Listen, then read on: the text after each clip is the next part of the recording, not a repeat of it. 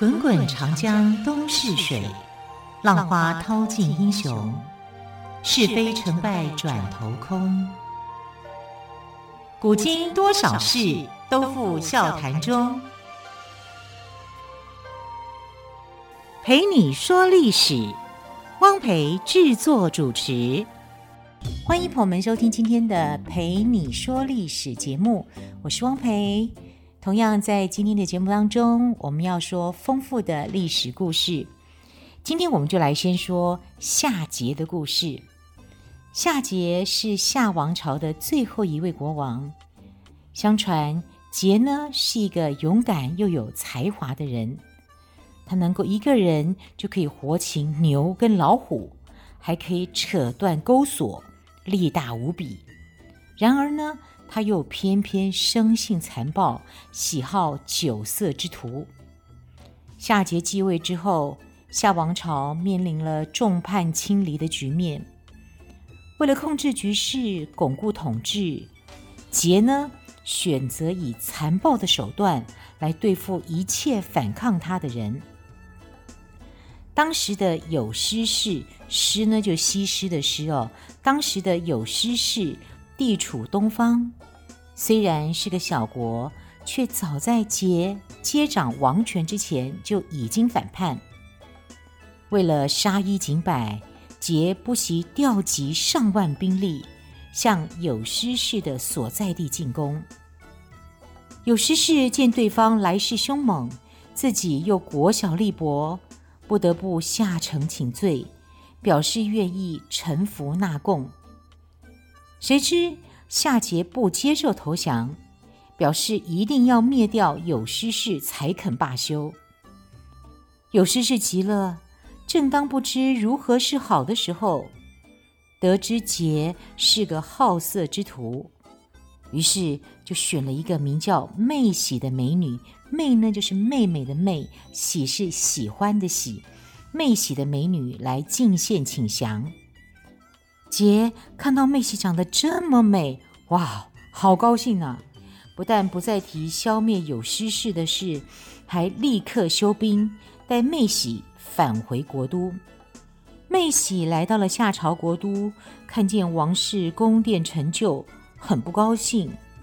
为了讨得美人的欢心，桀就下令征集民力，为妹喜重建一座又高又华丽的宫殿。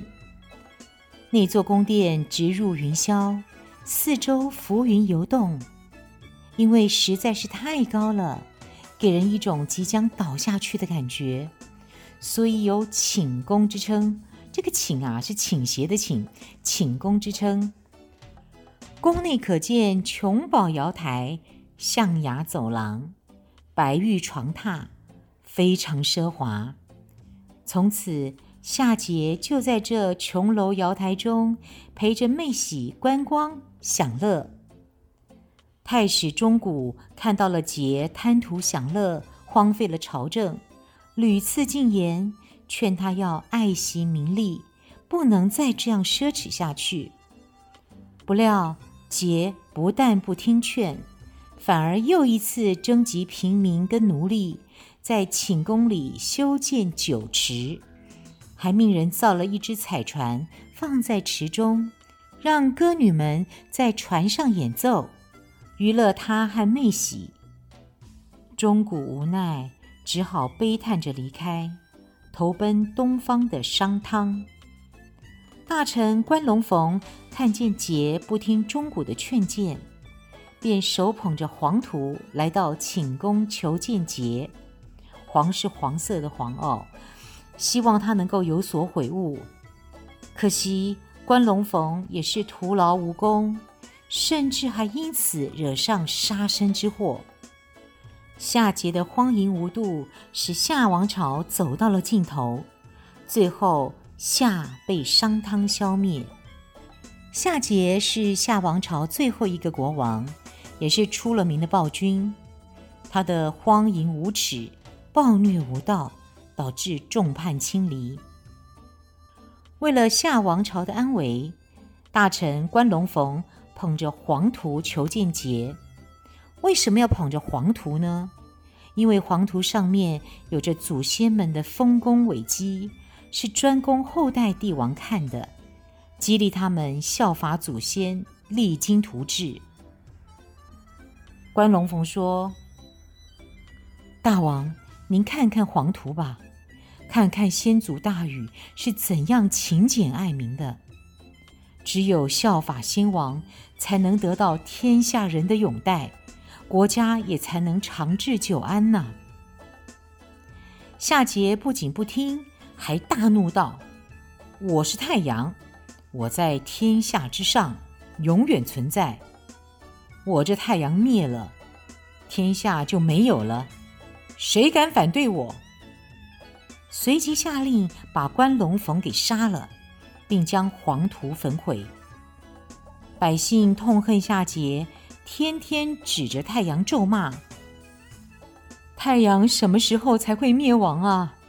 我们宁愿和你同归于尽。”好，今天说的第一个故事就是夏桀的故事。紧接着，我们来说商汤的故事。商汤看到夏桀昏庸无道，就决心要消灭夏朝。为了削弱夏王朝的势力，排除灭夏过程中的障碍。争取更多诸侯国反对夏，汤就决定先从邻国葛开始。葛在夏王朝的属国中不算大，但他的首领葛伯对夏桀忠心耿耿，被夏桀看作他在东方的一个耳目，因此对商汤而言，能否争取到葛伯，使他不再为夏桀效力。转而助商灭夏，将是一步关键。葛伯有个缺点，就是好吃懒做。当时的部落贵族都很迷信鬼神，把祭祀天地祖宗视为头等国家大事。但葛伯却连这件事情都懒得做。有一次，商汤得知葛伯已经有好长一段时间没举行祭祀仪式了，就派人前去责问。狡猾的葛伯深知商的畜牧业很发达，拥有大量的牛羊，就回答说：“其实我们也知道祭祀很重要，只是祭祀需要很多的牛羊，我们没有，怎么办呢？”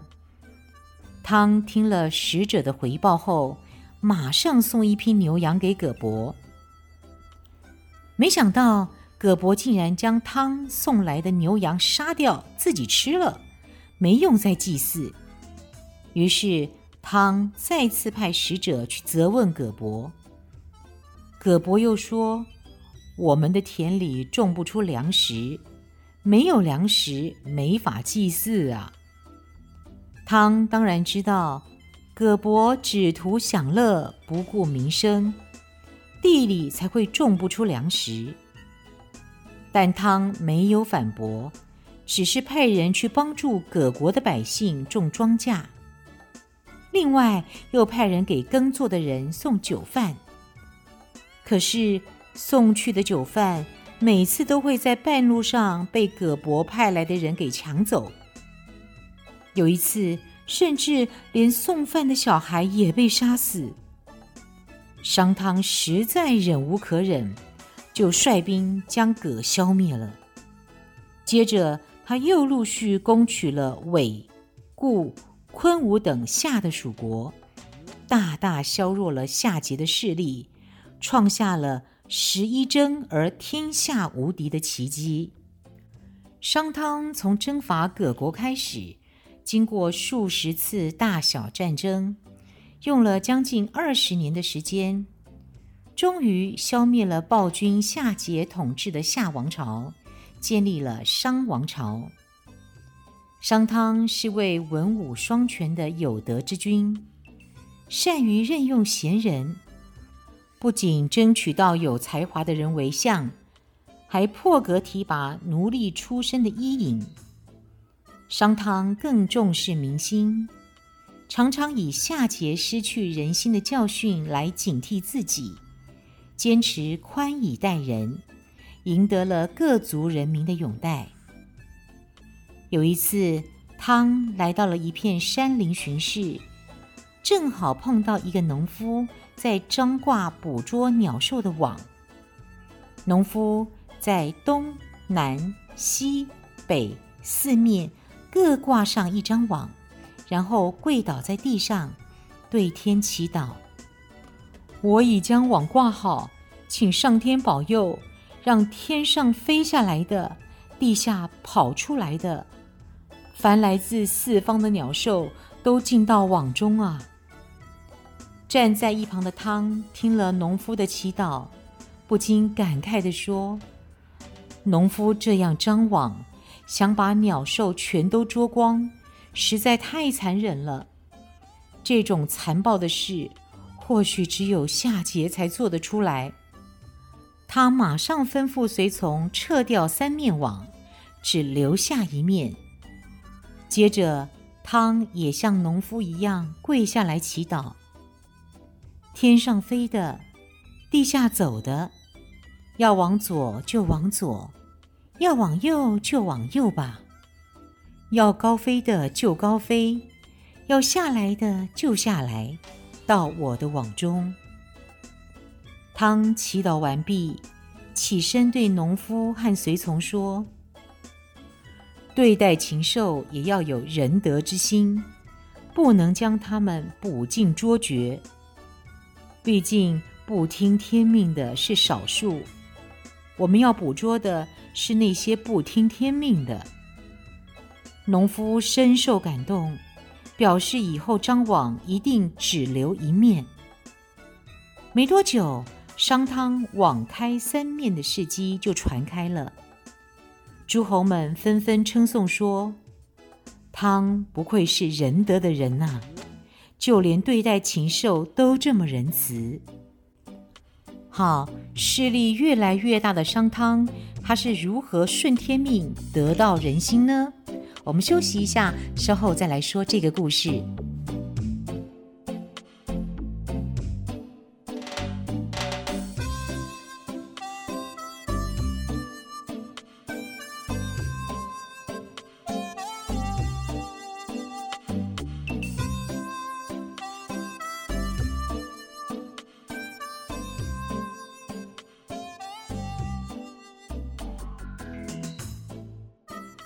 随着商汤的势力越来越大，早已经习惯太平的夏桀终于有了危机感，决定调动九夷之师征伐商汤。可是为时已晚，九夷之师已经不听调遣。汤和辅臣见灭夏时机终于成熟，就率领了七十辆战车、五千个部族西进伐桀。夏商两军在鸣条展开大战。会战之前，汤为了鼓舞士气，召集了所有的商军以及助商伐夏的各方军队，如同当年夏启发表干之战，他先发表了一篇战前动员令，史称汤誓，誓就是发誓誓言的誓哦。商军在汤的动员下士气大振。而夏军则是人有怨心，士气低落。两军交战的那一天，正好下起了一场大雷雨。商军个个英勇奋战，夏军呢，则是节节败退。夏桀见大势已去，带着五百名残兵一路逃亡，不过最后还是被抓住了。汤将夏桀关在南巢，南是东南西北的南，巢是巢穴的巢的庭山。但是夏桀仍然很不服气，愤怒地冲着看管的人大喊：“我好后悔，当初没有在下台把汤给杀了，否则也就不至于落得这种下场了。”另一方面，商汤一路西进。很快就占领了夏都，早已对夏桀心怀不满的夏都臣民都表示愿意臣服于汤。就这样，夏王朝宣告灭亡，商王朝由此建立。古书《周易》格将商汤伐桀灭夏称为“顺乎天而应乎人之事”，也就是顺天命、得人心的行为。继续来说焚人祈雨的故事。商汤建国不久，国都附近曾发生一场大旱灾。整整持续了七年之久，特别在后五年，旱情十分严重，河干井涸，草木枯焦，长不出禾苗，百姓困苦不堪。商族很迷信，他们认为天旱是上天所为，就在郊外设坛祭祀，祈求上天能降雨除旱。可是，不管人们如何苦苦哀求，上天却始终没有赐福降雨。汤急了，就在山林中选了一个名叫桑林的地方。桑是桑树的桑，林就是林木的林哦，双木林。设立祭坛，亲自率领大臣祭祀求雨。可惜，还是徒劳无功。史官们占卜说，要想有雨，除了用牛羊来祭祀之外，还得用活人，也就是将活人放在柴上焚烧，让被烧的人上天去求雨。汤听后有些气愤，他说：“我祭祀求雨，本是为了百姓，现在却要焚烧活人。”这样有道理吗？若非要这样不可，那就烧我吧。说着，就坐到柴堆上了。巧的是，还没等火烧起来，天就下起了大雨。从此，只要一遇旱灾，各代商王就会举行这种焚烧活人的祭祀活动。当然。不是所有的商王都像先祖汤那样为祈雨而焚烧自己，他们先是用奴隶做牺牲品，而后发展为焚烧女巫来求雨。这种伤害人民的迷信活动，一直到春秋时期才遭到制止。所以说，商汤可以说是改朝换代第一人哦。怎么说呢？因为相传中国古代黄河下游曾经有一个很大的夷人部落，夷是百夷的夷哦。其中一个氏族里有个名叫简狄的女子。有一天，简狄跟两位好姐妹到河边洗澡，无意间看到一只燕子飞到河面，掉下一个蛋。简狄捡起燕子的蛋，就把它整个吞到肚子里吃掉了。没过多久，简狄就怀孕了，生下了一个男婴，名字叫做契，契约的契。契就是商族的始祖，这就是玄鸟生商的故事，在商族后人中广为流传。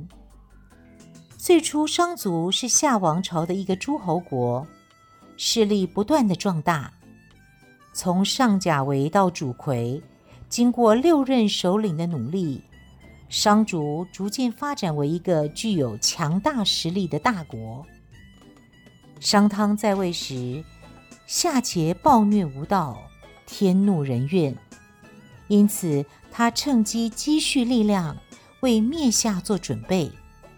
后来，他和桀在鸣条进行了一场大战，他打败夏桀，并且攻占夏都。就这样，汤灭掉夏，建立了商王朝。接着，我们来谈谈商朝的大臣伊尹。